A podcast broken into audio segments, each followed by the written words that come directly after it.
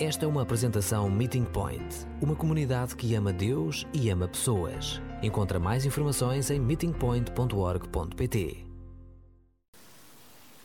É tão bom podermos estar juntos e para boa parte da comunidade é um momento como tantos outros. E na verdade, festa e celebração deve acontecer todos os dias. Lia por eh, precisamente estes dias uma reflexão do Henry Nouwen, onde ele dizia que nós, como cristãos, temos uma compreensão de celebração muito distinta do habitual. Nós não associamos celebração apenas à festa, mas nós integramos também a tristeza, a dor e o sofrimento à celebração. Todos os dias são uma celebração. Por isso, esta é uma celebração comum. E esta é a melhor forma também de recebermos os amigos. E por isso a todos abraçamos no nome mais precioso que está entre nós, que é o de Jesus. E para ele nós, então, atentamos, indicamos e destacamos. Este mês nós temos estado de forma intencional a refletir sobre contas de cabeça que, na verdade, apartem, mas também esmigalha o nosso coração.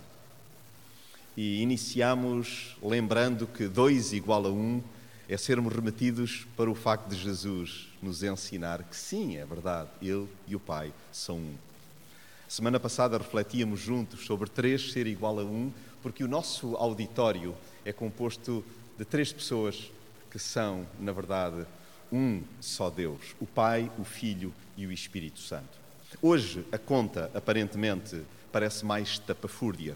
Um, mais um, mais um, mais um, menos um, mais um, menos um, vai sempre dar igual a um. E se quiserem, podem colocar lá uma multiplicação e uma divisão que, no entendimento bíblico, enquanto corpo, enquanto comunidade, enquanto igreja, nós seremos sempre igual a um. E é tão interessante que a vida, ela não é uma contínua soma. Todos nós contamos subtrações. Quem aqui ousa afirmar que não tem perdas? Quem aqui não viu já aspectos da sua vida multiplicados? Noutras ocasiões, sentimos-nos partidos ao meio. Houve divisões. Mas a despeito de tudo isto, no contexto de uma comunidade cristã, o produto final é sempre um. Um só rebanho. Já hoje lemos um só corpo. Se quiserem, podemos viajar um pouquinho no tempo. No início da celebração, escutávamos o Salmo 87, uma só cidade. Mas, na verdade, um só pastor, um só Senhor, um só Espírito e, conforme também já escutamos hoje na palavra, um só Deus e Pai de todos, o qual é sobre todos e por todos e em todos.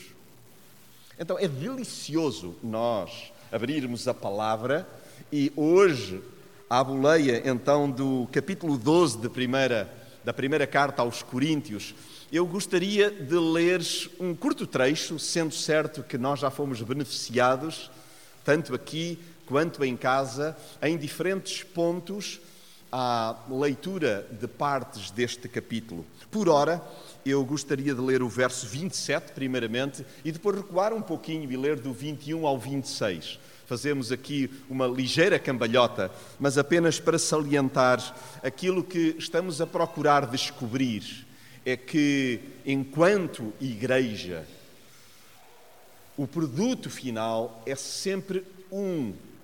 E é tão interessante que uma comunidade com vastíssimos recursos, com tantos dons, com tantos talentos, com pessoas tão distintas umas das outras, lá atrás em Corinto, não é assim tão diferente de nós. E, e cuidado, é importante não nos colocarmos em bicos de pés e dizermos nós somos tão diferentes de Corinto porque os aspectos menos virtuosos de Corinto nós não temos. Ai, temos, temos. Nós somos um corpo só. Somos uma família só.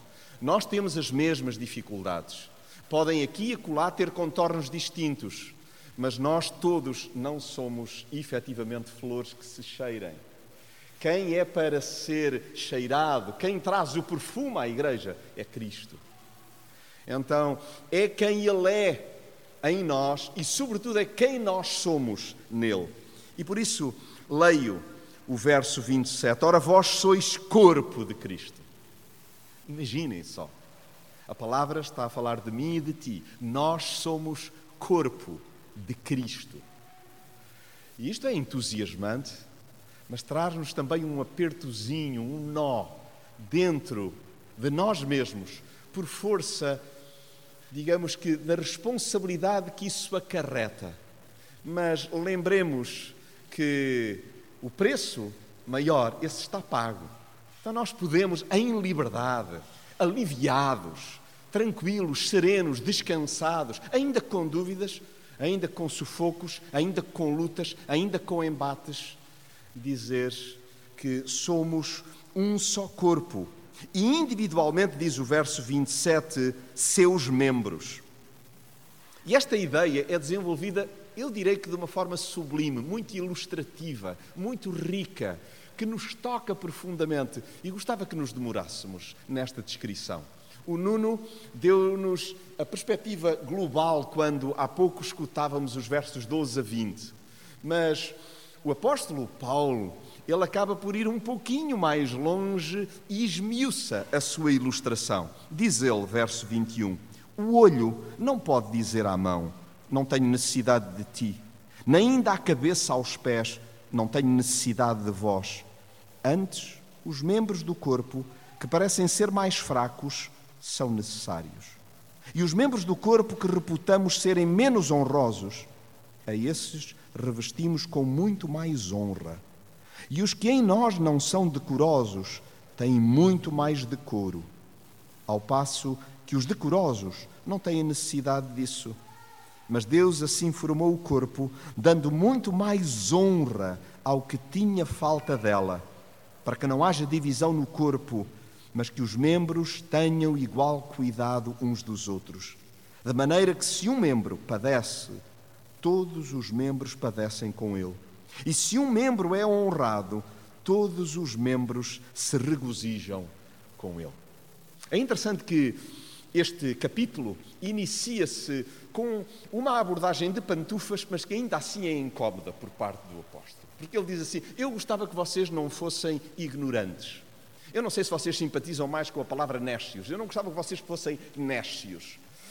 É, é, é, difícil escolher os termos quando o assunto é difícil. E a igreja estava em convulsão ali em Corinto. E ele quer abordar um assunto que é delicado. Noutras traduções diz: Eu não desejo que vós estejais confundidos. É uma, uma maneira mais delicada de abordar o assunto. Na verdade, o que está aqui a ser dito é que nós, no alto dos nossos 26 anos, ainda temos muitos tiques de imaturidade. E falo de mim, eu não estou a falar de vós. Estou a dar-me conta que, sendo parte integrante desta família, ainda há aspectos onde eu necessito de crescer. Mal de mim.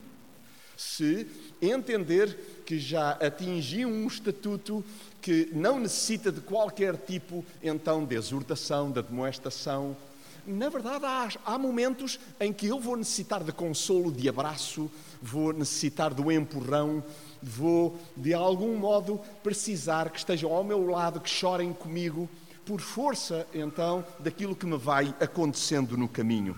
Então, a caminhada do cristão deseja-se efetivamente em crescendo, mas também descobrimos que há um crescimento descendente. Então, quantos aqui não assumem comigo que necessitam de crescer de forma descendente, mais humilde, mais compassivo, mais paciente. E este é um crescimento que não é para cima, porque de alguma maneira não é hiper ou sobrevalorizado pela comunidade envolvente num domínio secular. Então, é importante, é vital nós combatermos a ignorância em todas as vertentes. Eis um breve exercício introspectivo. Quais são áreas onde urge que eu cresça? Onde ainda eu sou imaturo? E nós, como comunidade cristã, que ansiemos sempre, mas sempre crescer. E isso só é possível sob a influência direta do Espírito Santo. Aí, as lentes escurecidas do passado, sem Deus, caem por terra. O dia a dia passa a ser encarado segundo a perspectiva do alto, e é por isso que nós necessitamos tanto da companhia do Paracletos, do Consolador, daquele que nos vai guiando, nos vai remetendo para a voz de Jesus. E como temos tantas escolhas a tomar dia após dia. Mal nos levantamos. A semana já arrancou. Hoje, então, é o dia em que nos reunimos em comunidade para parar, para acalmar, para descansar, para focar. E ainda assim já tivemos de tomar um conjunto de escolhas. Nós necessitamos da companhia, da direção, da unção, da instrução do Espírito Santo, que claramente nos remete então para a voz de Jesus. A vida deixa de ser guiada pelo umbigo individual ou pelos deuses deste mundo, conforme nós lemos então lá na parte inicial deste capítulo 12 de 1 aos Coríntios. As práticas antigas deseja-se que estas despidas de santidade percam o encanto e acabem por se esboroar recordamos-nos juntos do que cantamos, nós não mais sentimos uma atração por coisas que nos enchiam os olhos, nos enchiam as medidas. E à medida que vamos amadurecendo, espera-se que não sejam só os anos a passar, mas seja Cristo a crescer em nós, a ser construído em nós, que nós possamos aperceber-nos, não, é verdade, na verdade Jesus é o centro e é Ele que me basta, Ele é suficiente. É nele que eu encontro então a bastança. E a melhor forma de nós aferirmos se estamos comprometidos com Deus é percebermos se subscrevemos o maior credo da história. Sabem qual é o maior credo da história? É o primeiro e eu espero que seja o último. Jesus é Senhor. Este é o credo da história. E está lá plasmado no versículo 3 deste capítulo 12. E não é possível alguém afirmar que Jesus é Senhor se não estiver imbuído, se não for amigo, se não for habitado pelo Espírito Santo. Então, que nós, em diferentes momentos do nosso caminho, recorramos ao credo. O que é que é importante que eu lembre? Olha, quando não houver verso que te valha, recorda-te deste trecho, desta declaração que é transversal à história. Jesus é Senhor. Ele é o curioso. Ou seja, ele é o imperador. É ele que comanda, é ele que instrui. É para ele que vai o destaque, é para ele que vai a glória. Então, como igreja, nós temos a vida, em certa medida, simplificada, e o que é simples é complexo. Mas, de alguma maneira, quando olhamos para a palavra, percebemos que crescer é dar destaque a Jesus. E é, então, sentir a atração por diminuir. É que rigorosamente, conforme já referi, ninguém o faz sem a assistência do Espírito. E é debaixo da sua condução que a Igreja se articula com propósito. Nada acontece ao acaso. Ele equipa a Igreja como entende, capacitando cada elemento que a integra. Então, todos são responsabilizados a servir para o bem comum, concorrendo para a edificação mútua. Há, pois, maturidade cristã quando nós percebemos o sopro indelével do Espírito e se lhe obedece de pronto. E eu gostaria, sobre estes primeiros 11 versos, deixar para mim dois lembretes. O primeiro, eu já o sublinhei, já o coloquei em destaque, a bold. O Espírito Santo recorda-nos a bandeira que importa hastear. Hoje, para quem vai o mérito, para quem vai a honra, para quem vai a glória, para quem vai o destaque, Jesus é Senhor. E quando iniciamos um dia de trabalho, é muito bom termos o credo na ponta da língua. E quando passamos por uma crise num quadro familiar, e quando estamos num sufoco, num plano físico, é bom sempre lembrar o credo. Jesus é Senhor. Esta é a bandeira que importa hastear no lugar onde trabalhas, onde estudas, por onde passeias, enquanto viajas. Que nós possamos, enquanto igreja, sempre deixar claro isto. E atenção, que conforme nós líamos no versículo 27, nós somos membros individualmente deste corpo. O que quer dizer que isto não é uma responsabilidade minha ou de quem ministra às crianças, apenas desses. É uma responsabilidade inteira, partilhada, integrada. Depois, por outro lado, no versículo 5, verso que na verdade não lemos ainda hoje, mas que eu passo a citar, diz assim: E há diversidade de ministérios, mas o Senhor é o mesmo. O Senhor é o mesmo. Deus que é Pai opera tudo em todos. Então, de alguma maneira, Conforme lemos no versículo 6, há diversidade de operações, mas é o mesmo Deus que opera tudo em todos. Que coisa linda! Eu não sou mais do que tu, meu irmão. A palavra também deixa clara, Jonas, não é necessário teres baixa autoestima. Não há irmão nenhum teu que seja mais do que tu. E o que o Senhor quer operar em mim, quer operar em ti. Vai fazê-lo de diferentes formas, vai usar de uma maneira distinta de mim, felizmente. Mas tu és um ser único, és uma parte preciosa da comunidade.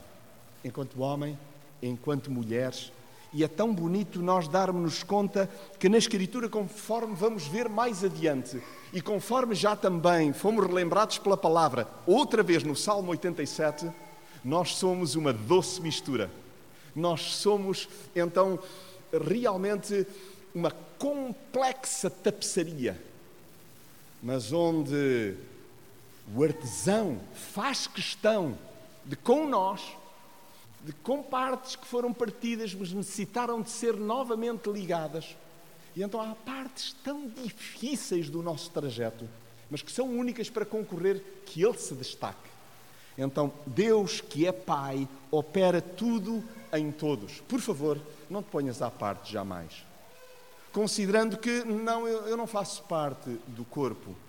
E, e, e quantas vezes nós acabamos por uh, eh, um, eh, complicar imenso a ação do Espírito na medida em que obstaculizamos a certeza que o Espírito Santo traz pelo ensino de Jesus que nos remete para o plano do Pai, que na verdade nós em Cristo pertencemos. Isto não tem que ver com o rol de membros. Faço-me entender? Isto não tem que ver, então, com os organismos mecânicos humanos. Tem que ver com a ação do Espírito, que é misteriosa e que é essa sim que nos convence do pecado, da justiça, do juízo e também da certeza, então, de pertença. Cada seguidor de Cristo é um membro especialíssimo do seu corpo. Como tal, como tal, importa que não haja isoladamente, mas que se veja como parte integrante de uma enorme e fantástica família. Não resisto, Connie. Quantos milhões compõem, julga-se, em estimativa, por alto, por certo acima de 20 milhões de cristãos na Europa? Que na verdade acabam por, julgo eu, ser parte integrante também da tua responsabilidade coadjuvada, poder servir. Excede-me no número, ainda é muito maior. Imagina, este é um pedacinho da família e eu estou a referir-me só no tempo presente e a uma parte do globo. Então agora é arrepiante nós imaginarmos isto. Aquilo que nos é narrado lá do Salmo 87 e que quer abaracar então uma noção universal desta igreja, eu vou dizer com propriedade, católica, porque universal, nós pertencemos-lhe.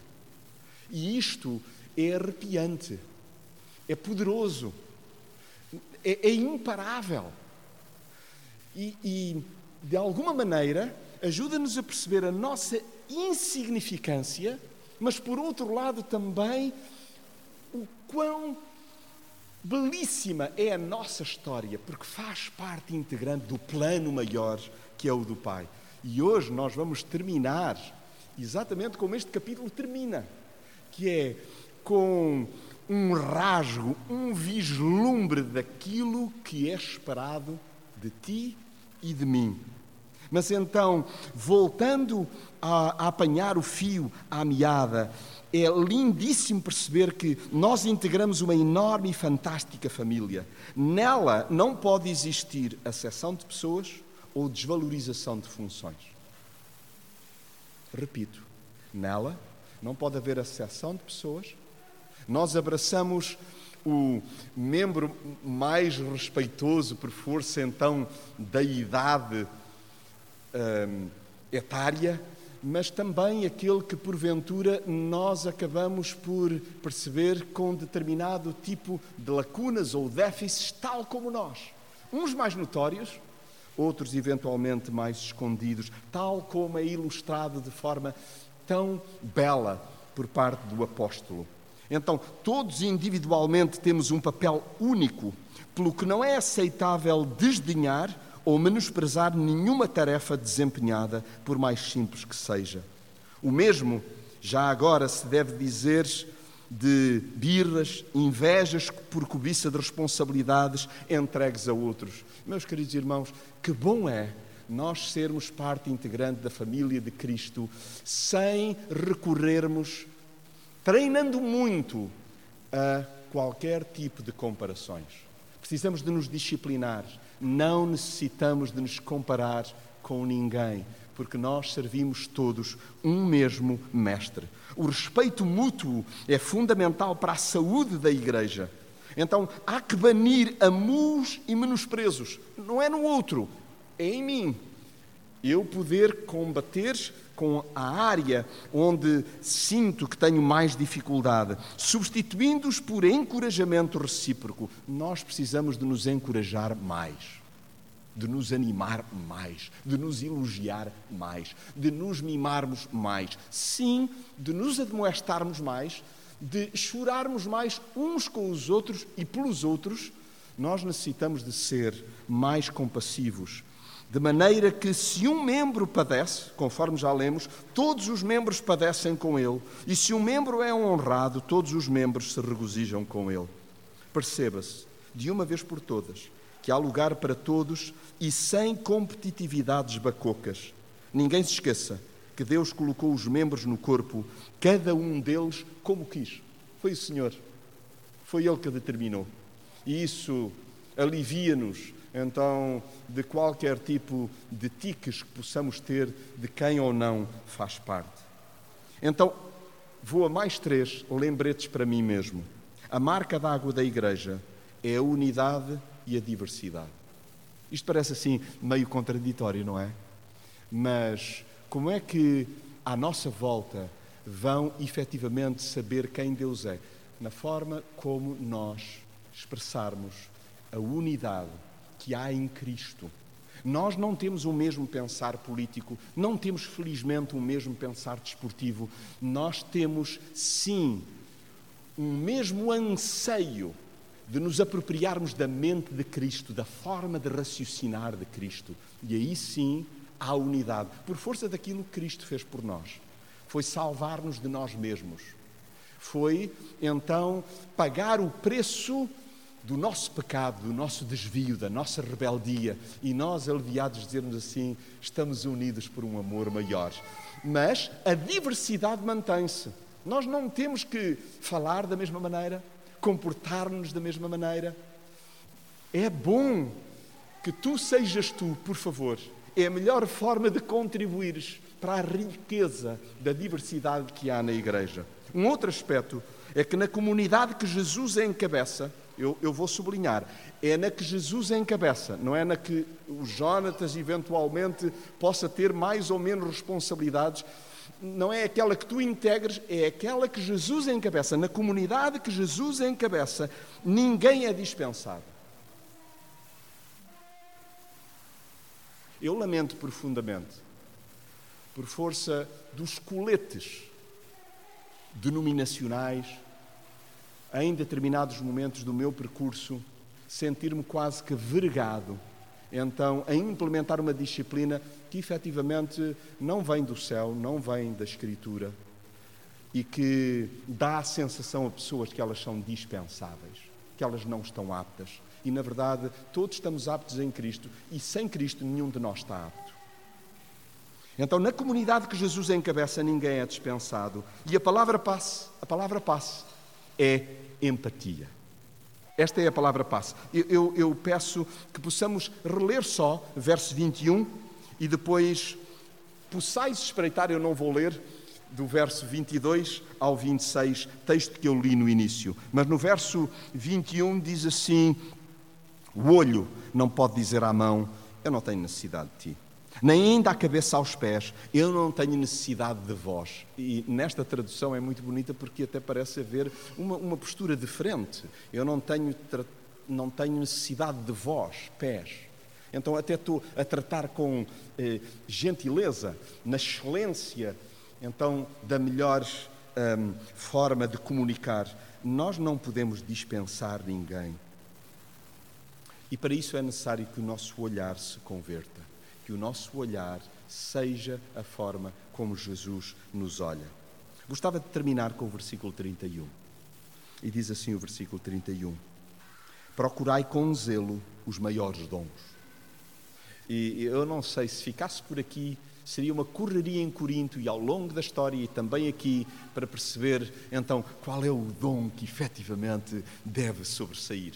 E tiram-se-nos as, as vasas, somos destrunfados em toda a linha com a parte final do versículo 31. Ademais, eu vos mostrarei um caminho sobremodo excelente.